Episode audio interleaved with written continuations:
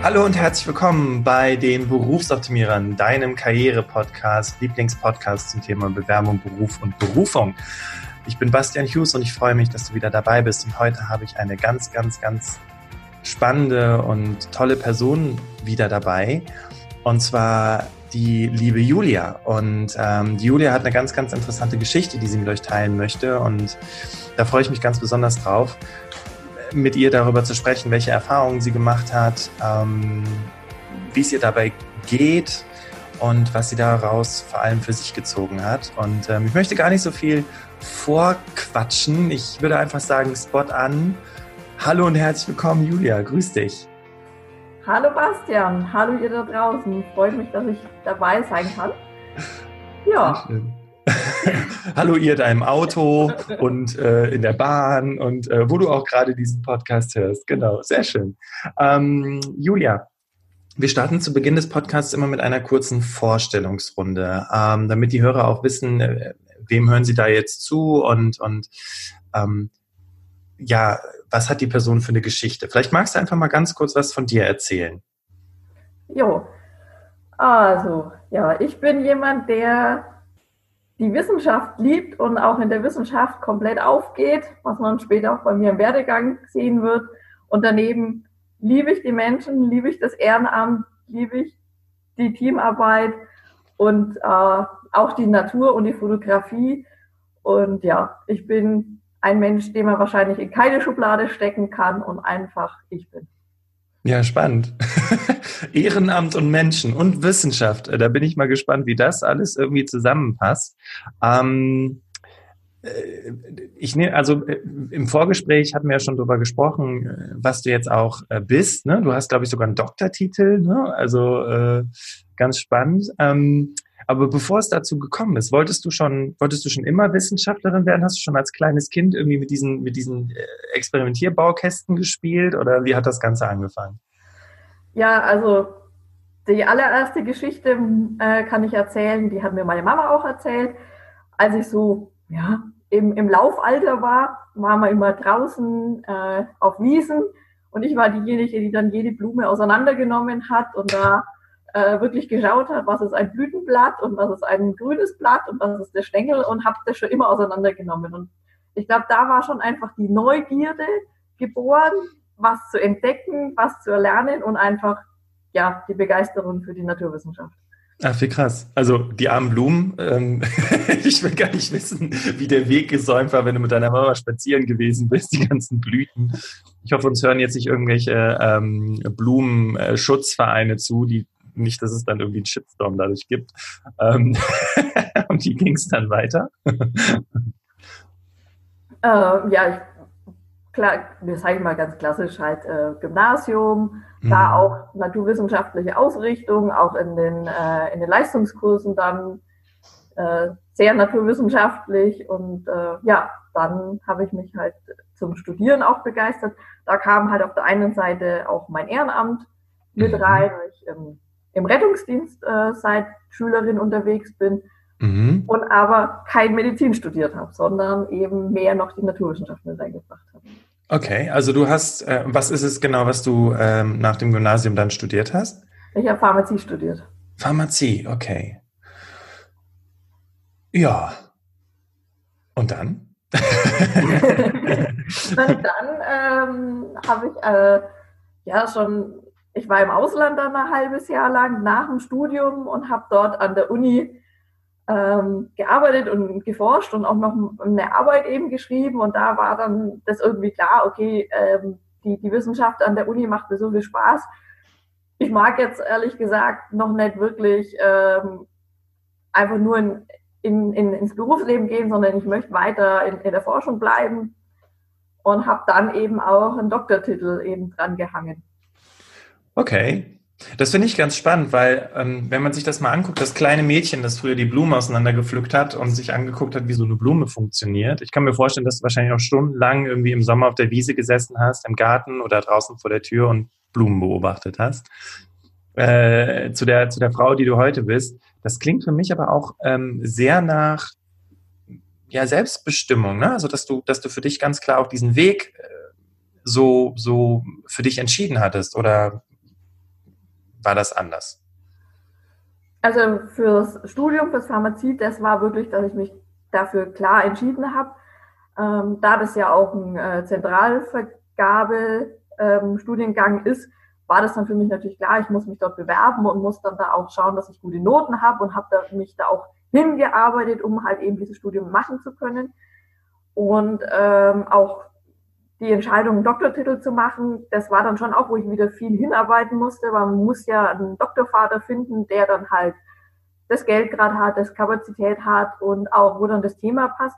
Und das war dann schon auch ein ja, für mich eineinhalb Jahre, wo ich gesucht habe, neben dem, dass ich dann normal gearbeitet habe, einfach, und das ist schon auch ein Ziel. Also ich würde zwar sagen, ich bin keiner, der sagt, ich habe jetzt dieses eine Ziel vor mir und ich schaue nicht mehr links und ich schaue nicht mehr rechts und gehe geradlinig auf das Ziel hin, das nicht, aber ja, so innen drin ist dann doch das Ziel da, das dann auch immer wieder hochkommt. Also auch wenn ich sage, ähm, ich gehe Umwege. Also in der Jugend habe ich ein Buch gelesen, das heißt Umwege erhöhen ähm, die, die Ortskenntnis. Mhm. Und das ist so das, was ich mir immer wieder vordenke, ja, das ist bei mir einfach so, auch in meinem Lebenslauf. Ja, ich gehe viele extra Schleifen und schaue mir auch vieles an, weil mich einfach wahnsinnig viel interessiert. Aber so innerlich gibt es so Ziele.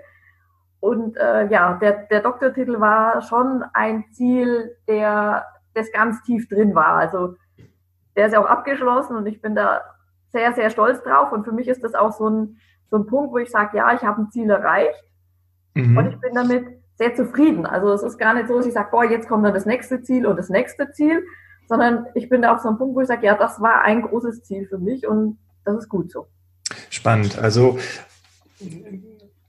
Du hast also studiert, dann hast du das Ziel gehabt, ich mache den Doktortitel. Äh, wie alt warst du, als du, als du den, den Doktortitel gemacht hast?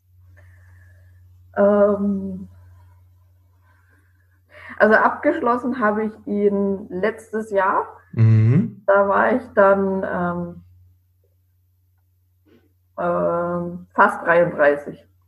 Finde ich total interessant. Ich habe das jetzt, glaube ich, ganz nonchalant gemacht, ne? eine Frau nach dem Alter gefragt, um sie zu fragen.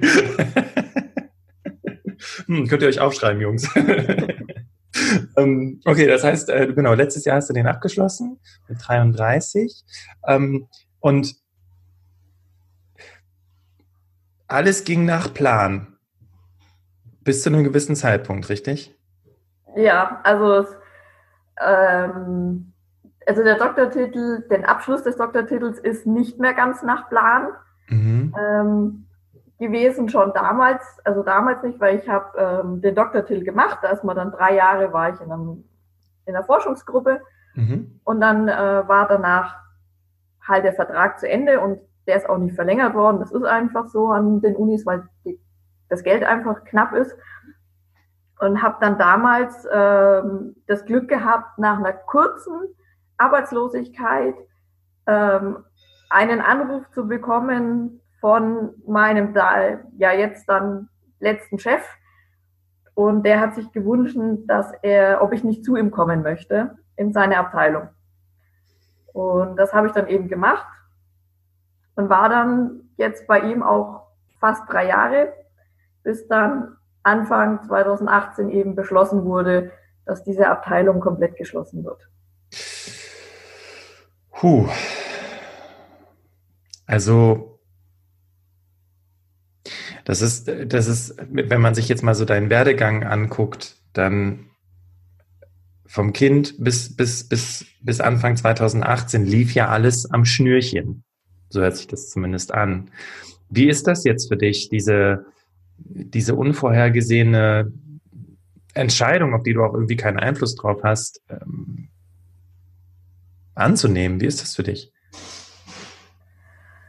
Das ist, das ist schwer. Mhm. Ähm, weil ich vieles in der Vergangenheit einfach selber in die Hand nehmen konnte oder eben auch mit, mit Eigeneinsatz eben bewerkstelligen konnte. Ich, man kann in der Schule gute Noten machen, indem man sich hinsetzt und lernt und man kann das im Studium genauso schaffen. Und auch bei der Doktorarbeit ist es so, äh, es liegt immer an dir selber. Natürlich liegt es auch an den Versuchen, die man macht und die können nicht immer klappen. Das ist das, was man in der Doktorarbeit auch lernt, diese Frusttoleranz eben zu schärfen. Mhm. Aber man kann vieles selber steuern und auf einmal entscheidet jemand von ganz weit oben, dass die Abteilung geschlossen wird und da ja, man darf das nicht persönlich nehmen, aber man zweifelt natürlich schon an der, an der Arbeit, die man dann eben für das Unternehmen gemacht hat, ob die nicht äh, genug wertgeschätzt wurde. Okay.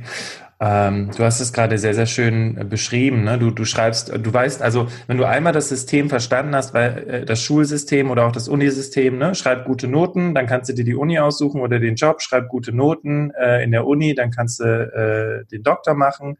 Also bis dahin ist alles, ich sag mal, ziemlich kalkulierbar.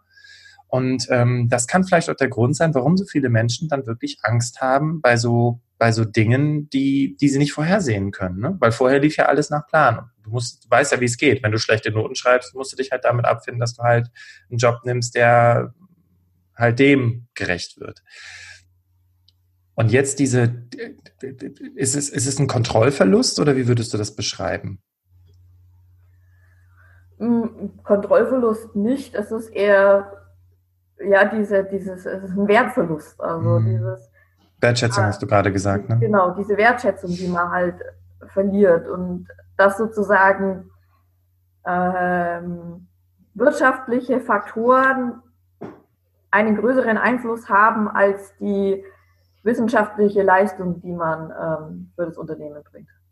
Krass, das ist aber auch, ist auch hart, ne? Also sich das so ein, also ist, ist, ist das so oder ist es so dein, also mh, hm, ich muss jetzt mal gerade überlegen, ähm, wie geht's dir mit dieser, mit dieser Erkenntnis?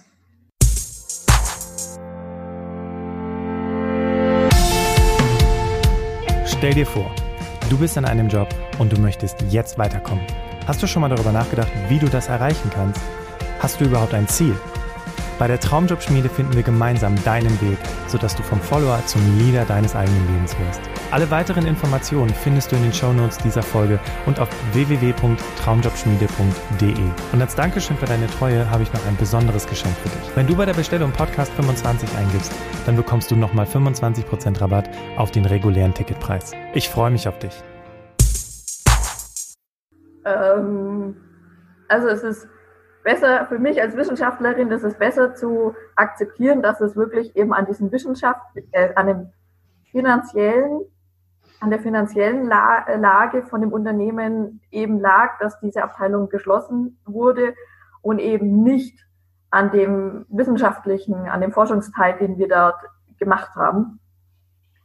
Ähm, weil das dann ist, was wo ich sage, okay, äh, Finanzen, das ist nicht mein Gebiet. Ich denke mal, jemand, der Wirtschaftsspezialist ist, der, der kennt sich da einfach besser aus. Das ist nicht mein Gebiet und dadurch ist es für mich nicht greifbar und dadurch ist es für mich ja der Weg zum Akzeptieren, dass sozusagen ähm, die Abteilung geschlossen wurde und ich sozusagen äh, momentan eben arbeitslos bin. Weißt du, Julia, äh, ich finde das extrem stark von dir, weil ähm, es ist nicht nur die Wissenschaftlerin oder die Wissenschaftler da draußen. Ich glaube, so geht es jedem. Ja, du kriegst die Kündigung, weil ähm, aus, aus wirtschaftlichen Entscheidungen, auf die du keinen Einfluss hast und für dich dann, ich sag mal, irgendwo eine gesunde Distanz dazu aufzubauen und zu wissen, es hat nichts mit meiner Arbeit zu tun, ne? wie du ursprünglich, also wie du zuerst gedacht hast. Ähm, ich weiß nicht, also ich glaube, dass ist zwar noch nicht ganz so das, das, ähm, das Heilpflaster, was man sich dann draufkleben kann, aber zumindest geht es einem ein bisschen besser, oder? Weil es hat, es hat nichts mit dir persönlich zu tun, ne? wenn du eine Kündigung bekommst, weil das Unternehmen die Abteilung schließt. Genau, genau, ja. Ja. Wenn du dir jetzt diese, diese Zeit, also du, äh, bevor wir jetzt darauf zu sprechen kommen, weil das ist ja auch das Thema des heutigen Interviews, ne? nämlich ähm, so deine Erfahrungen mit verschiedenen äh, Vorstellungsgesprächen, Personalern. Ähm, ich würde jetzt tatsächlich sagen, du zählst ja auch zu den, äh, ja zu den Bereichen MINT, ne, ähm, ähm, Mathematik, Informationswissenschaften, Naturwissenschaften und Technik, äh, wo ja eigentlich die Unternehmen die Hände nach dir strecken müssten und, und dich kämpfen müssten und dich wahrscheinlich mit Keksen und, und leckeren Getränken total äh, einlullen sollten in Vorstellungsgesprächen. Da freue ich mich ganz besonders drauf, da gleich drauf zu sprechen zu kommen, weil, naja, wird witzig. Ähm, aber ähm, kannst du für dich jetzt so im Nachhinein betrachtet daraus was ziehen, ein Learning oder sowas daraus ziehen, was dir, was dir jetzt auch den Mut macht, weiter nach vorne zu blicken? Puh. Ich glaube, in, in, in, der, in der Lernphase, das ist positiv zu sehen, da bin ich noch drin. Also ich bin da, glaube ich, auf einem guten Weg ähm, das positiv zu sehen. Es ist aber, also ich, für mich persönlich war das echt schwer. Es ist, geht sehr an, an, an Selbstvertrauen, an, ja, ans Persönliche ran, eben diese ganze Situation und, ähm, ja, also es, das Schöne ist, ähm, dass ich in einem Gespräch mit einer, mit einer Coachin, die hat mir eben gesagt, ja, es ist einfach so, dass das Gebiet der Chemie und der Pharmazie und der Biologie, die sind einfach hart. Da kann das, ist das alltäglich, dass da Leute entlassen werden. Das ist einfach der heutige Wandel. Man hat heutzutage nicht mehr die Garantie auf 40 Jahre in einem Unternehmen und danach geht man in die Pension. Mhm. Und das ist okay für dich? Kannst du das so annehmen? Ja, also ich ich akzeptiere das so, weil es ist einfach unsere heutige Zeit. Und man kann nicht zurückgehen, man kann nicht fordern, dass wir wieder ähm, Konstrukte haben, die früher einfach mal da waren. Und ähm, es hat damals mal in der Schule schon ein Lehrer zu uns gesagt, ja, stellt euch darauf ein, dass ihr nicht mehr 40 Jahre in einem Unternehmen bleibt. Und das ist ja jetzt auch schon ein, eine große Ecke her, dass ich da von der Schule raus bin und da hat der damals schon gesagt, das ist, glaube ich, einfach so. Und das ist was, was ich hoffe, dass das halt sowohl auf der Seite der Arbeitnehmer und Bewerber drin bleibt, zu sagen, okay, ich kann mich nicht darauf verlassen, 40 Jahre in einem Unternehmen zu bleiben, aber es muss eigentlich auch auf der anderen Seite, auf den Personalern und auf den Chefseiten irgendwie so sein, zu sagen, okay, wir können das gar nicht mehr bieten, dass Leute 40 Jahre bleiben. Ähm, dann kann es auch sein, dass Leute einfach sagen, sie wechseln jetzt von einer Abteilung in die nächste oder in ein anderes Unternehmen, dass es von beiden Seiten einfach angenommen wird, dass wir einfach flexibler sein müssen, werden und ja, dass dann für dann, dann öffnet sich auch wieder neue Wege, wenn da diese, diese Starre rauskommt von aus beiden Seiten. Mhm. Finde ich gut. Ähm was glaubst du jetzt als, als, als Arbeitnehmerin, die, die jetzt auf der Suche nach dem nächsten Job ist, ähm, was glaubst du, was es braucht, um das, um das hinzubekommen, um sich darauf einzulassen? Mm, dass man im Kopf selber äh, nicht mehr diesen, diesen Großplan hat, ja, ähm, ich habe jetzt hier meinen mein Job und dann kommt das Häuschen, wo ich mich verwurzel und dann kommt die Familie, wo ich mich verwurzel und dann bleibe ich da und dann kommt dann irgendwann die Rente, dass man das so als Großprojekt hat, sondern dass man vielleicht einfach das runterbricht und sagt, okay, was passiert, was möchte ich in den nächsten drei Jahren erst einmal einfach nur haben? Mhm. Was ist mir da wichtig? Und dann zu sagen, weil dann kann man, glaube ich, auch mit solchen plötzlichen Entlassungen und Kündigungen einfacher umgehen, weil man nicht sagt, okay, mein Groß, mein Großplan bis zur Rente geht jetzt dadurch gerade kaputt, sondern okay, dann geht halt ein kleinerer Plan kaputt, aber man kann sich halt wieder einen neuen Plan aufstellen. Ah, okay. Also, dass du quasi flexibel auf die, auf diese Veränderung einfach reagieren kannst. Also, ähm, dass du, dass du, ich sag mal, ähm, ja auch irgendwie ausweichen kannst, äh, auf das nächste Pferd setzen kannst und das mit einer gewissen Flexibilität und Veränderungsbereitschaft. Ja. Okay, ja. Also das kann ich mir sehr, sehr gut vorstellen, weil ähm,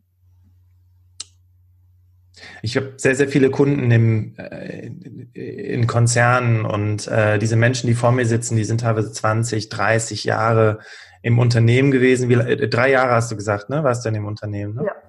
Ja, die waren 20 oder 30 Jahre im Unternehmen. Als die damals ihrer Familie gesagt haben, dass die da jetzt arbeiten, haben die gesagt, boah, super Chemie, boah, super äh, hier Flughafen und so. Ähm, äh, das ist toll, da hast du einen Job bis zur Rente. Und heute sitzen die vor mir und sagen mir, das habe ich damals allen gesagt, aber es ist ja überhaupt gar nicht mehr der Fall. Das Schöne ist aber auch immer an der Sache, ähm, das kriegen ja auch andere mit und äh, andere Unternehmen ähm, sind ticken ja genauso. Das heißt, irgendwo stellt sich auch, ich sag mal, der Arbeitgebermarkt darauf ein, auf diese Veränderungen und äh, lernt halt eben auch damit umzugehen und gleichzeitig lernt dann halt eben auch der Arbeitnehmer damit umzugehen. Ähm, ja, also äh, äh danke, danke, dass du uns da mal gerade mit hingenommen hast. Ähm, das, äh, ich, äh, das fand ich sehr, sehr, sehr, sehr mutig von dir. Vielen Dank. Julia, Fachkräftemangel. Was denkst du, wenn du dieses Wort hörst? Ähm, ich glaube, das war jetzt fast Anfang November, wo die äh, neuen Zahlen rauskamen. Ähm, also ich bin da fast an die Decke gegangen. okay. Weil äh, ich mir gedacht habe, so äh, schön, schön, dass wir so viele Fachmänner, äh, dass, dass die Firmen alle klagen, dass sie keine Fachkräfte mehr haben. Ähm, warum sitze ich dann da gerade zu Hause und muss äh, die nächste Bewerbung schreiben und das nächste Portal durchsuchen, ob nicht was Neues ausgeschrieben ist. Ich habe dann abends äh, mit einem Kollegen telefoniert, der noch in der gleichen Situation ist wie ich. Und er hat genau das Gleiche zu mir gesagt. Er hat auch gesagt, ja, er war im Auto und äh, musste dann kurz anhalten und mal kurz Luft ablassen äh, über diese Meldung. Ja, also das ist was, wo mich echt aufregen könnte dann. Ja, das kann ich mir vorstellen. musst ja auch denken, ey, wo habt ihr eure Zahlen her? Was ist das denn für ein Blödsinn? Ähm, besonders, ähm, Julia, weil du ja wirklich aus nächster Nähe erlebt hast und dich wahrscheinlich auch gefragt hast, hä, ist Fachkräftemangel? Ähm, wie seid ihr denn drauf? Also, das ist ja kein Wunder. Ähm, und was ich, was ich so wichtig finde, ist, oder so spannend auch an dem heutigen Interview, ähm, wir haben damals sehr, sehr häufig darüber geredet, dass die Unternehmen äh, auf der einen Seite von Fachkräftemangel sprechen, aber auf der anderen Seite auch nicht wirklich flexibel sind äh, oder auch einfallsreich sind. Und ähm, jetzt haben wir mal jemanden im Interview, der, ich meine, zu diesen Berufen zählt, wo dann immer heißt, ah, wir finden keinen und wir müssen Leute aus dem Ausland rekrutieren. Und ähm, ja, ein Mensch, der einfach äh, ja ganz verrückte Dinge erlebt jetzt auch in der Bewerbungsphase, ne? Ja, also Okay, äh, okay, also das heißt bei Fachkräftemangel sprichwörtlich, wie sagt man, äh, Achtung Bild, rollen sich einem die Fußnägel hoch.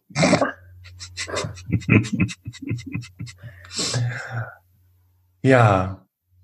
Jetzt bist du im Bewerbungsprozess, ne? Ja. Seit wie lange? Also ich habe angefangen, nachdem ähm, ich halt die Benachrichtigung bekommen habe, dass eben die Abteilung geschlossen wird. Mhm.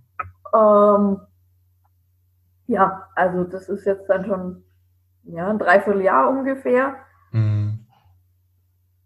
Und ähm, von ja, wegen Fachkräftemangel, ne? Ja, ja, und ähm,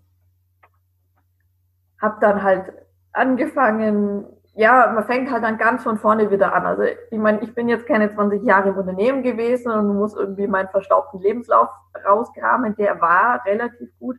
Trotzdem wurde der über Wochen optimiert und auch, äh, ja, am Anfang auch ähm, musste ich auch erst einmal mit der Situation klarkommen, okay, ich muss mich wieder bewerben. Also ähm, einfach mal so sagen, hey, eigentlich wollte ich einfach mal noch ein paar Jahre einfach arbeiten, ohne mir jetzt Gedanken zu machen, wo kommt ein Wechsel oder sowas, einfach so dieses Alltägliche mal zu erleben. Und das war schon am Anfang schon auch sehr, sehr hart irgendwie. Ja, das kann ich mir vorstellen. Sich auf eine komplett neue Situation auch einzustellen, ne? Ja. Ja, das verstehe ich. Also wirklich dieses, ähm, vorher läuft alles so geordnet, du stehst morgens auf, du fährst zur Arbeit, du weißt, wo du hin willst äh, und hin musst und weißt, was du zu tun hast und auf einmal ist das nicht mehr da. Aber du hast gerade eine ganz spannende Sache gesagt ähm, und ich glaube, das kann man noch ein bisschen ausweiten, weil häufig ist dieses Thema ähm, Arbeitslosigkeit, das wird ja auch in unserer Gesellschaft extrem negativ angesehen. Ähm, aber du hast eine Sache gemacht, die finde ich ganz toll und ich, ähm, die kann man ja noch ausweiten. Und zwar hast du dir andere gesucht. Andere Menschen, wie jetzt zum Beispiel der Kollege. Ähm, ich weiß nicht, ob du auch irgendwie in einem Netzwerk oder in einer Gruppe mit anderen Leuten bist.